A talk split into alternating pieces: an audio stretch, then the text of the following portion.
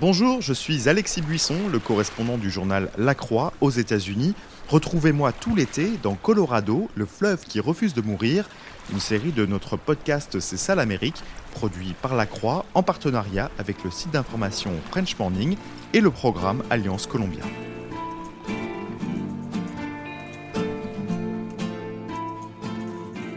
Pour commencer cet épisode, je voulais vous présenter quelqu'un que j'ai rencontré au début de mon voyage. Il s'appelle Eli Sakodi. Je l'ai rencontré à Page, au bord du lac Powell, pendant un événement de la Chambre de commerce locale. Il était étudiant à l'université où se tenait cette rencontre. Il est membre de la tribu Navarro, dont il est aussi chargé de raconter l'histoire aux non-indiens. Jusqu'à présent, j'avais beaucoup entendu parler du fleuve sous l'angle de chiffres, quantité d'eau allouée, profondeur, largeur, mais je savais que pour les tribus, le Colorado est bien plus que ça. C'est un objet sacré, j'en ai demandé plus à Ellie. Il m'explique que pour les Premières Nations, le Colorado, comme le Rio Grande d'ailleurs, est considéré comme un fleuve femelle, car il descend du nord au sud. Dans le Grand Canyon, il embrasse un fleuve mâle, le Little Colorado River, qui va d'est en ouest. Les Navarros, puis les Hopi et d'autres peuples indigènes sont nés dans leur confluence. Ce qui vaut d'ailleurs au Grand Canyon d'être surnommé le canyon de l'émergence. Alors que les non-indiens estiment que les barrages construits sur le fleuve ont été des exploits architecturaux, Ellie me raconte que cela n'a pas été vécu comme ça par les tribus. Elles ont été souvent déplacées, leurs moyens de subsistance enlevés. Quand ces barrages ont été érigés en travers du fleuve, la légende veut que les divorces ont commencé à faire leur apparition dans les tribus. Pour les anciens, la baisse du niveau du Colorado n'est pas le reflet de la surexploitation du fleuve ou du changement climatique, c'est le reflet, je cite, de l'avidité de la race humaine. Le bassin du Colorado recouvre sept États américains. Aujourd'hui, on va s'intéresser à un autre chiffre, 29. C'est le nombre de tribus amérindiennes qui vivent le long du fleuve. Comme Ellie l'a dit, le Colorado River est intimement lié à leur histoire. Sans lui, elles n'auraient pas non plus pu survivre et se développer. L'eau du fleuve est essentielle à leurs activités économiques, comme la pêche, l'agriculture par exemple. Elle permet aux saules et à d'autres arbres entrant dans la confection d'outils, d'armes ou d'instruments de pousser, et son eau est utilisée dans des rites pour se purifier notamment. Même si le Colorado est central à leur identité, ces tribus ont longtemps été exclues de la gestion du fleuve. Mais aujourd'hui, elles sont bien décidées à faire entendre leur voix. Et c'est le moment, les négociations entre les États, le gouvernement fédéral et d'autres acteurs impliqués dans la gouvernance du fleuve se préparent. Ils devront parvenir à un accord avant le 31 décembre 2025, date à laquelle expirent les règles actuelles sur la répartition de l'eau. Ce sont ces voix amérindiennes, longtemps ignorées, que l'on va écouter dans cet épisode, des voix chargées de colère et de frustration, mais aussi d'espoir.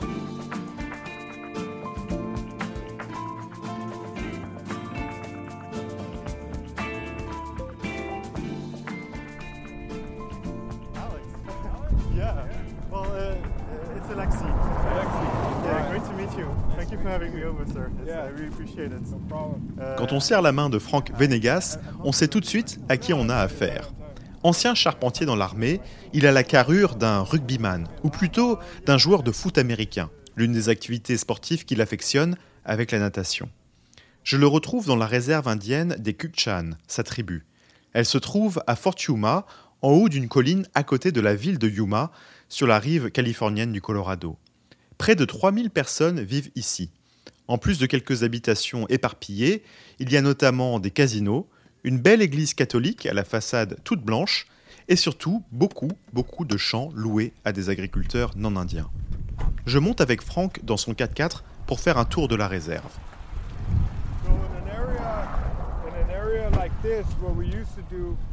Depuis un peu plus d'un an, il est le technicien de l'eau de la tribu. C'est un poste clé. Frank est chargé de mesurer avec précision la quantité d'eau du Colorado qui pénètre dans la réserve et est utilisée par les agriculteurs, les habitants et les commerces. Les Kukchan, comme d'autres tribus, ont le droit d'utiliser une quantité limitée de cette eau chaque année, 9,6 millions de mètres cubes par an, dans le cas de cette tribu-là.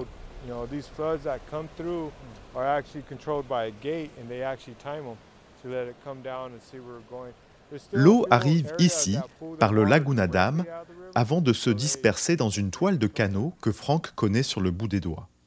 Le Laguna Dam est un petit barrage. C'est aussi l'un des plus vieux du fleuve. Construit en 1909, il détourne une fraction de l'eau du Colorado vers les terres de la tribu. Le boulot de Frank, c'est de s'assurer que l'eau allouée à la tribu lui arrive bien et qu'elle est utilisée de manière raisonnable, notamment par les agriculteurs. On arrive à présent devant un canal rempli d'eau. Il est équipé de plusieurs portes que Frank peut activer à distance pour libérer une quantité très précise d'eau. Il en est très fier, Frank Venegas. Avant d'installer ce système, on utilisait une jauge et d'autres outils de mesure assez primitifs. C'était plutôt sommaire, mais assez précis, mine de rien. On a complètement arrêté ce système pour le remplacer par des outils numériques nous pouvons désormais mesurer exactement quelle quantité d'eau passe par le canal, pour combien de temps, à quel moment, et vérifier tout cela depuis un téléphone. Je peux aussi programmer l'ouverture des portes à distance de manière à acheminer une quantité d'eau précise à un endroit donné. L'innovation, la technologie aident à mieux gérer notre eau. Quand je regarde ce que nous faisions il y a seulement un an et où nous en sommes aujourd'hui, c'est incroyable. Où serons-nous dans cinq ans?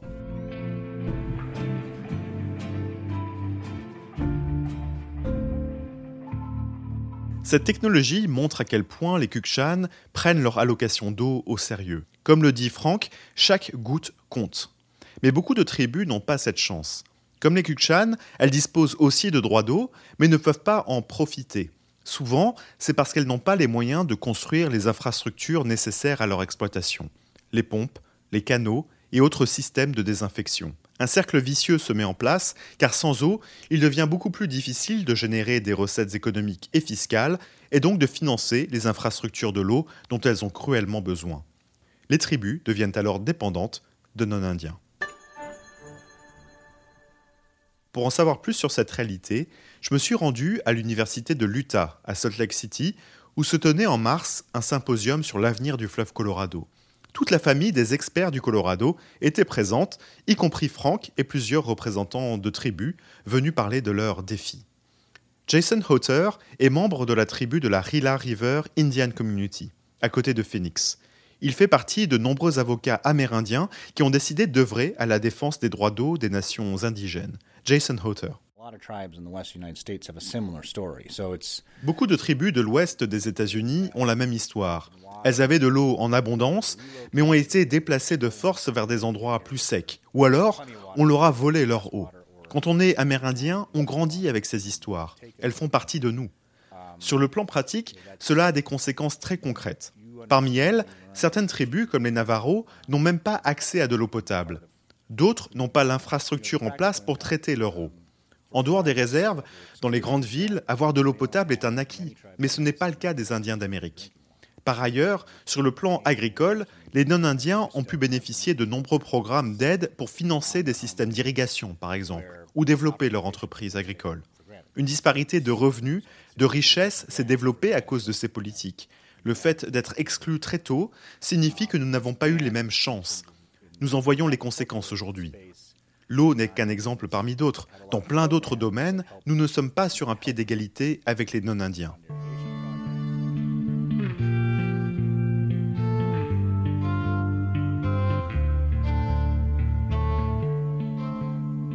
Quand les tribus parlent d'exclusion, elles font notamment référence à un épisode qui s'est produit il y a un siècle. Nous sommes en 1922. Cette année-là, les sept États du bassin scellent le pacte du fleuve Colorado, le Colorado River Compact. Cet accord est la pierre angulaire de ce que l'on appelle la loi du fleuve. Il s'agit de tous les accords et les règles qui gouvernent le fleuve Colorado.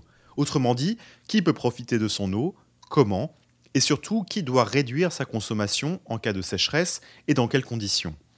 L'objectif de ce pacte était de trouver un système qui permettrait une répartition équitable des eaux du fleuve et éviterait aux États du bassin de régler leurs différends devant la Cour suprême. En novembre 1922, les négociateurs du pacte tombent d'accord. Ils décident de diviser le bassin en deux parties, inférieure et supérieure. Les quatre États qui composent le bassin supérieur s'engagent à ce que le volume d'eau arrivant dans la partie inférieure ne passe jamais en dessous des 9,2 milliards de mètres cubes par an. Les allocations d'eau par État seront précisées quelques années plus tard. Les tribus amérindiennes ne sont pas présentes à la table des négociations alors qu'elles font partie des acteurs essentiels du fleuve. En effet, en vertu de la doctrine juridique du premier dans le temps, premier en droit, une manière de dire premier arrivé, premier servi dans le langage des avocats, elles sont pourtant les utilisatrices les plus anciennes du fleuve et ont donc le plus haut niveau de priorité d'accès à l'eau. Or, dans le pacte de 1922, les tribus n'ont droit qu'à une petite phrase, je cite, Rien dans ce document ne doit être interprété comme affectant les obligations des États-Unis envers les tribus indiennes. Fin de citation. Une phrase pour le moins vague qui ne dit rien du tout du droit des Amérindiens à disposer de l'eau et en quelle quantité. Les tribus doivent donc s'en remettre aux lois et à la justice locale pour y accéder. Inutile de dire qu'à l'époque, on ne leur a pas fait de cadeau. Jason Robinson est professeur à l'école de droit de l'Université du Wyoming et spécialiste du pacte de 1922. Uh, uh, L'une des limites du pacte tient aux relations sociales, aux relations raciales pour être précis.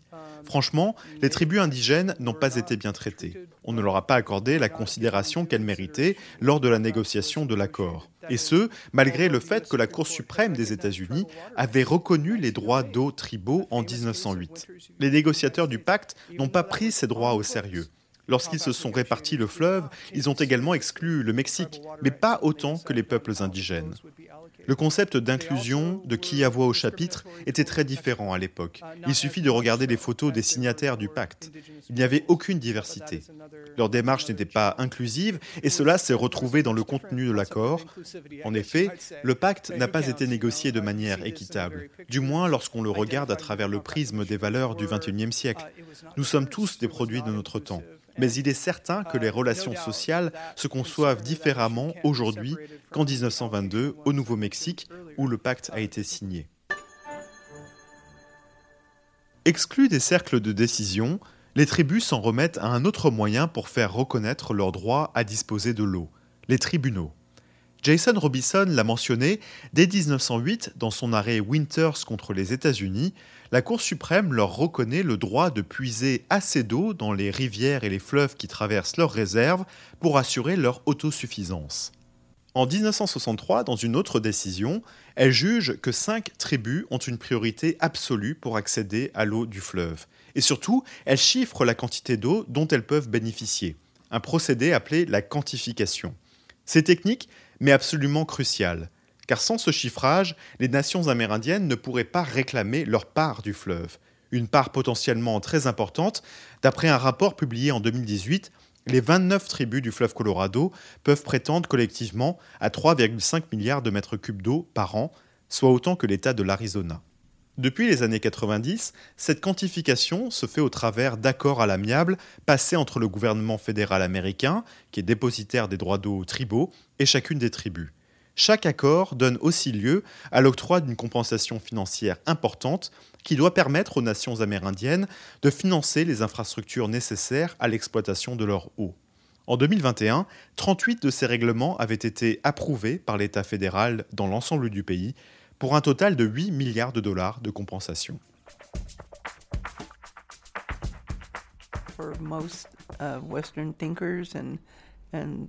Au symposium sur le fleuve, j'ai rencontré Nora McDowell. Pendant 26 ans, elle a dirigé la tribu des Indiens de Fort Mojave en Californie. Les penseurs occidentaux, les scientifiques et les autres sont habitués à protéger ce qu'ils ont. Chacun sait ce qu'il veut obtenir. Pour notre part, nous voulons préserver et protéger le peu de choses qu'il nous reste. D'ailleurs, l'eau ne devrait pas avoir de propriétaire. C'est en tout cas ce que nous pensons. Nous sommes comme les États-Unis. Nous devrions être traités sur un pied d'égalité. Mais ils ne le voient pas de la sorte. Ils ne nous traitent pas comme ça. La différence aujourd'hui, c'est que les tribus sont plus au fait de leurs droits. Le contexte a donc complètement changé. Nous ne voulons plus entendre d'excuses. On ne peut plus nous dire que rien ne peut changer. Il doit y avoir un changement. Et maintenant, nous n'avons plus le choix. Autrement, nous allons continuer à évoluer sur le même chemin de destruction, un chemin où nous, les tribus, ne pourrons pas jouir des droits qui nous ont été donnés.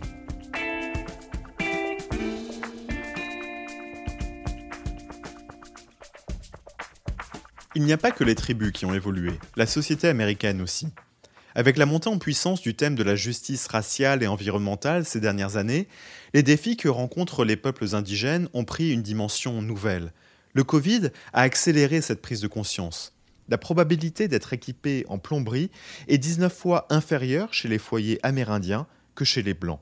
Concrètement, cela signifie qu'ils n'ont pas accès à l'eau chaude ou froide ou qu'ils n'ont pas de douche ou de toilette au sein de leur domicile. À cause de ce manque d'équipement de base, certaines tribus ont enregistré des taux d'infection au Covid plus élevés que la ville de New York, pourtant l'un des foyers de la pandémie. Toutes les tribus ne sont pas logées à la même enseigne. Certaines ont la chance de pouvoir tirer des revenus de leur eau. Le niveau de développement de leur infrastructure n'est pas le même non plus. Leurs besoins sont plus ou moins importants, que ce soit pour leur agriculture ou pour soutenir la croissance de leur population. En tout cas, la reconnaissance de leur droit d'eau leur donnerait la liberté de déterminer comment elles veulent utiliser cette eau, y compris la louer pour générer des revenus. Daryl Vigil est l'un des organisateurs du symposium et l'administrateur de l'eau de la tribu des Apaches Jicarilla. Il fut aussi le président de la Ten Tribes Partnership, un regroupement des plus grandes tribus du fleuve Colorado. C'est l'un des nombreux groupes qui a vu le jour ces dernières années pour accroître l'influence politique tribale. Daryl Vigil. En 2007, un nouveau régime de coupe d'eau provisoire adopté par les sept États du bassin est entré en vigueur. Nous n'avons pas été inclus dans les discussions sur ce nouveau régime. En d'autres termes, nous n'avons pas eu notre mot à dire de manière formelle sur la politique actuelle de réduction d'eau pour lutter contre les effets de la sécheresse. Le gouvernement fédéral a beau dire vous pouvez participer, vous serez inclus dans la conversation, cela n'est pas encore le cas. Nous avons été notifiés, mais notification ne veut pas dire nous voulons avoir un siège à la table. C'est cliché de dire ça, mais par là, je veux dire que nous devons disposer d'un endroit où les tribus qui veulent s'engager dans l'élaboration de politiques peuvent le faire si elles le souhaitent. Pourquoi est-ce important? Parce que les tribus détiennent des droits d'eau sur au moins 25% du volume du fleuve Colorado. Et cela augmente de jour en jour à cause des changements hydrologiques et du fait que nos droits sont les plus anciens. En théorie, nous sommes prioritaires pour bénéficier de l'accès à cette eau. Le sujet fondamental est celui de la reconnaissance et du respect de notre souveraineté par le gouvernement fédéral. Nous voulons qu'il respecte l'autodétermination des tribus. Et l'administration actuelle s'est engagée à le faire. J'espère à présent que nous pourrons mettre en place un système où le gouvernement fédéral nous comprendra et nous écoutera. C'est tout ce que nous voulons. Nous voulons défendre nous-mêmes nos droits et nos intérêts en matière d'eau, car le gouvernement ne nous a pas protégés.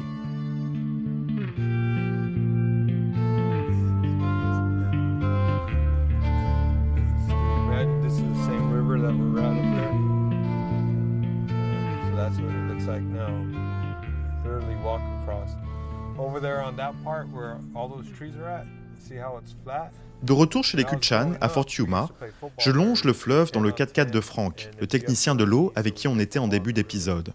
On sent une pointe de nostalgie dans sa voix quand il parle du Colorado. Il se souvient de matchs de foot américains qu'il pratiquait à 10 contre 10, les pieds dans l'eau, ou de ses plongées dans les profondeurs du Colorado pour dénicher des poissons cachés. Tout ça, ce n'est plus possible aujourd'hui. Il me raconte qu'il encourage ses neveux et ses petits-neveux à s'intéresser comme lui au futur du fleuve, car ces questions les rattraperont tôt ou tard. On s'assoit dans son bureau. Nous avons indéniablement une voix plus forte aujourd'hui. Une voix seule peut être entendue, mais plusieurs voix ensemble peuvent porter encore plus loin. Donc oui, nous sommes plus forts aujourd'hui et nous resterons fermes. Il y a un siècle, ils ont pu venir et essayer de tout nous prendre. Maintenant, il est hors de question pour nous, tribus, d'abandonner. On connaît nos droits, on connaît la part d'eau qui nous revient. Alors oui, nous allons défendre nos droits. Personne ne sait ce que les négociations sur le futur du fleuve donneront. Une chose est sûre, avec la sécheresse qui n'en finit pas, les États et les parties prenantes devront consentir à des sacrifices importants. Au milieu de tout ça, les Amérindiens veulent faire entendre leur voix, une voix qui considère le Colorado River comme un objet spirituel, sacré, qu'il ne faut pas maltraiter. Ils veulent créer un nouveau modèle politique pour le fleuve, un modèle de gouvernance équitable et inclusif. Un siècle après la signature du pacte du fleuve Colorado, l'heure d'écrire un nouveau chapitre est venue. C'est ça l'Amérique? Un podcast proposé par La Croix, le programme Alliance Columbia et le site d'information French Morning. Vous avez aimé ce podcast? Découvrez l'actu traité autrement avec La Croix. Toutes nos offres d'abonnement sur la-croix.com/abonnement.